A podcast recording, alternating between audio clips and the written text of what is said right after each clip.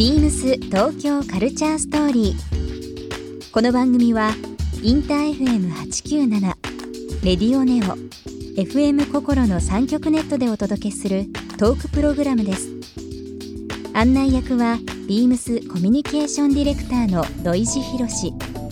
今週のゲストは太田裕樹です元フェンシング選手国際フェンシング連盟副会長の太田裕樹さんをお迎え現役時代は数々のオリンピックに出場されたメダリストでもあるほか現在は国際フェンシング連盟の副会長として活躍されています。また過去にはビームス内定式での講演コラボ衣装を着てのパフォーマンスなどビームスとも多くの接点を持つ太田さん。オリンピックも見据えたフェンシングというスポーツの未来などさまざまなお話をお伺いします。そして今週太田裕樹さんへプレゼントしたトラベルポーチをリスナー1名様にもプレゼント詳しくはビームス東京カルチャーストーリーの番組ホームページをご覧ください応募に必要なキーワードは番組最後に発表します Beams. Beams. Beams Tokyo Culture Story. Beams Tokyo Culture Story. This program is brought to you by Beams. Beams. ありとあらゆるものをミックスして自分たちらしく楽しむ。それぞれの時代を生きる若者たちが形作る東京のカルチャー。Beams 東京カルチャーストーリー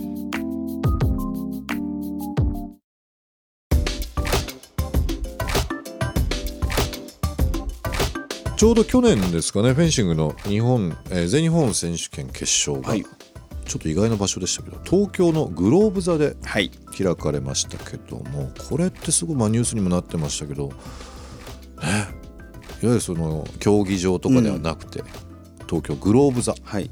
これはどういう風な催しになったんですか、うん。えっとグローブ座にしたには何個か理由があるんですけど、うん。まあ、僕たち東京オリンピック・パラリンピックに向けてお客さんたくさん集めなきゃいけないし乗船していかなきゃいけないと、うん。でやっぱそういった中でやっぱり普通じゃない考え方うん。ね既存の枠にとらわれない考え方をしたいということで、うん。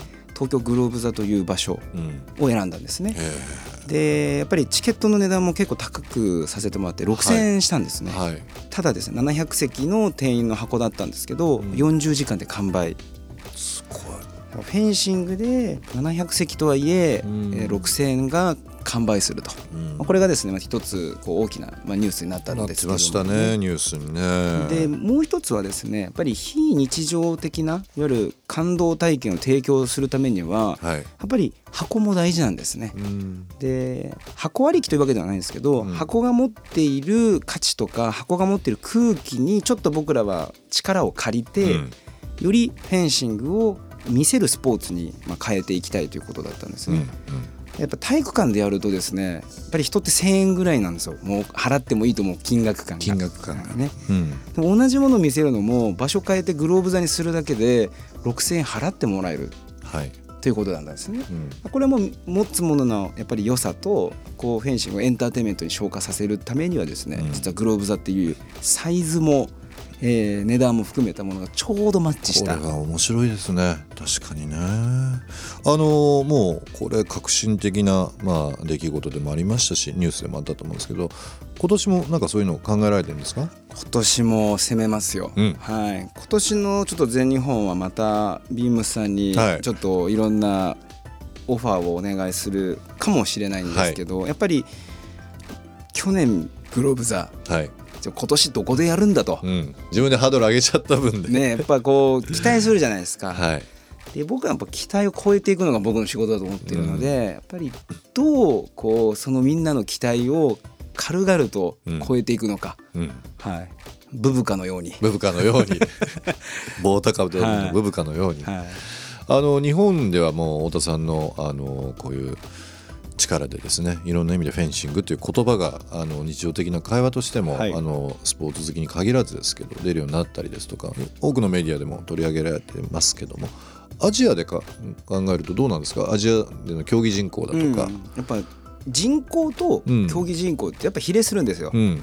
今アジアはやっぱり元気になってきてるんですよ。ああそうなんですね。でメダルもやっぱり今まで中国韓国日本のこの3つでですね、うん。アジアのメダルってほぼ独占してたんですよ。はい。それがねだんだんこういろいろ分散し始めてきていて。インドネシアとかタイとかそそううですね。インドネシアタイシンガポール。シンガポール。あと面白いのはイランとか、アあイランとか、はい、カザフスタンとかはい。キルギスタンとかそういうところにもこうメダルが行くようになっていったんですけどでもやっぱり東南アジアはこれから人口も含めたもので、うん。マーケットのチャンスはあるなということを考えているのでうん。できるだけ僕らはですねあの彼らが向く矛先がヨーロッパではなく、うん。アメリカでもなく日本のフェンシングっていいよね、うん。日本に学びに行こうとか、うんうん。ここの部分はね絶対あの大事にしたいというか譲りたくないなって思っていて、まあ、あの日本のフェンシング協会の会長でもありますけどももうその国際フェンシング連盟の副会長という立場で、その世界的な普及っていうこともね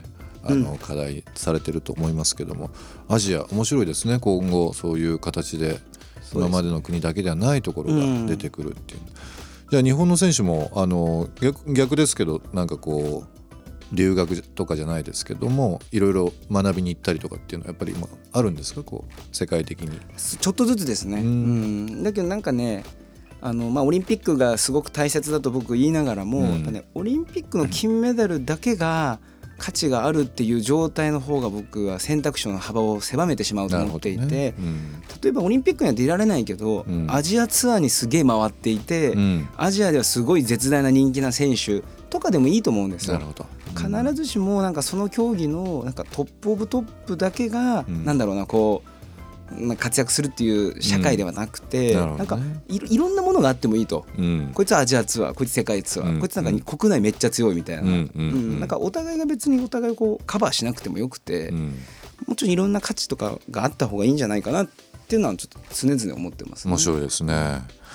あの来年に控えてます東京オリンピック・パラリンピックという部分でもうまあいろいろ楽しみですけどもやっぱり太田さんの中で会場でこういろんな熱狂的な、ん。まあ、いろんな国のいろんなジャンルの方々がこう埋め尽くされてる会場っていうのをやっぱりこうイメージして、今活動されてるわけですよね。やっぱり今僕たちあの地道なこともやってるんですよ。こうやってまあラジオ出たりとかテレビ出ることってもう空中戦だと思ってるんですけど、地上戦も大事にしてて、うん、これ千葉県内の小学校、千葉県はい、はい、もう今すでに20校ぐらい全校生徒の前でうんフェンシング見せたり、ええ。あと応援する喜び。え子どもたちが喜応援するとこんなにいいことあるっていうのをですねあの今広げてるんですよね。ん。で来年度からはあの渋谷区とも、えーやって提提携してやっていくんで、うん。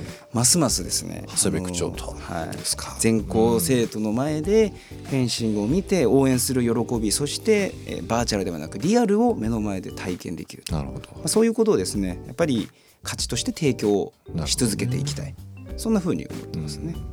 渋谷区とのあのー提携をですねビームスもしてましてですね、はい。い、ろんな形でサポートですとか、はい。い、ろんなプロジェクトやってますけどもなんかそういったところでもご一緒できるといいですね。そうですね。ちょっとじゃあ小学校訪問する時の、うん。まあなんかこう MC とか選手とか僕とかの、じゃあスタイリングというかとかね。うん。グッズとか。グッズとか、うん。あと小学生なんかこうそうね。こういうのとやりましょうよぜひ。ねいいはいですね。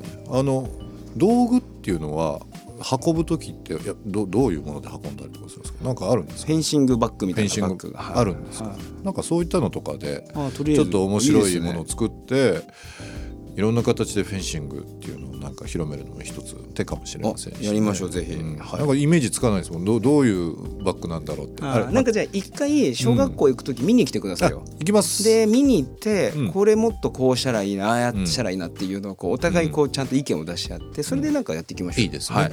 なんかいろんな形でそのフェンシングはもちろんですけどそのスポーツっていうものが、まあこのオリンピックが、まあ、来年ですけども、えーいろんな形でこう子どもたちの笑顔ももちろんそうなんですけどなんかこう暗いニュースが多い中で、うん。明るいニュースにしていきたいですもんね、はい。こういうのきっかけでね。ビームス東京カルチャーストーリー、えー今週ゲストはですね、えー太田裕樹さんに来ていただいていろんなお話しさせていただきました。1週間どうもありがとうございました。ありがとうございました。ビームス東京カルチャーストーリー。ゲスト太田裕樹さんにプレゼントしたトラベルポーチをリスナー1名様にもプレゼント。応募に必要なキーワード「フェンシング」を記載して番組メールアドレス beams897 アットマークインター FM.jp までご応募ください。詳しくは番組ホームページまで。beams ピルグリムサウスサプライショップマネージャー大垣佳代です。ピルグリムサウスサプライでは3月10日まで上質なレザーとミニマルなデザインでニューヨークを中心に人気を博しているレザーサンダルのブランド、ユッタ・ニューマンのカスタムオーダー会を開催中で、4モデルからベースを選び、好みに合わせてオーダーが可能。ぜひ、スペシャルな一足を作ってみてください。beams 東京カルチャーストーリー Beams Tokyo Culture Story. This program was brought to you by Beams.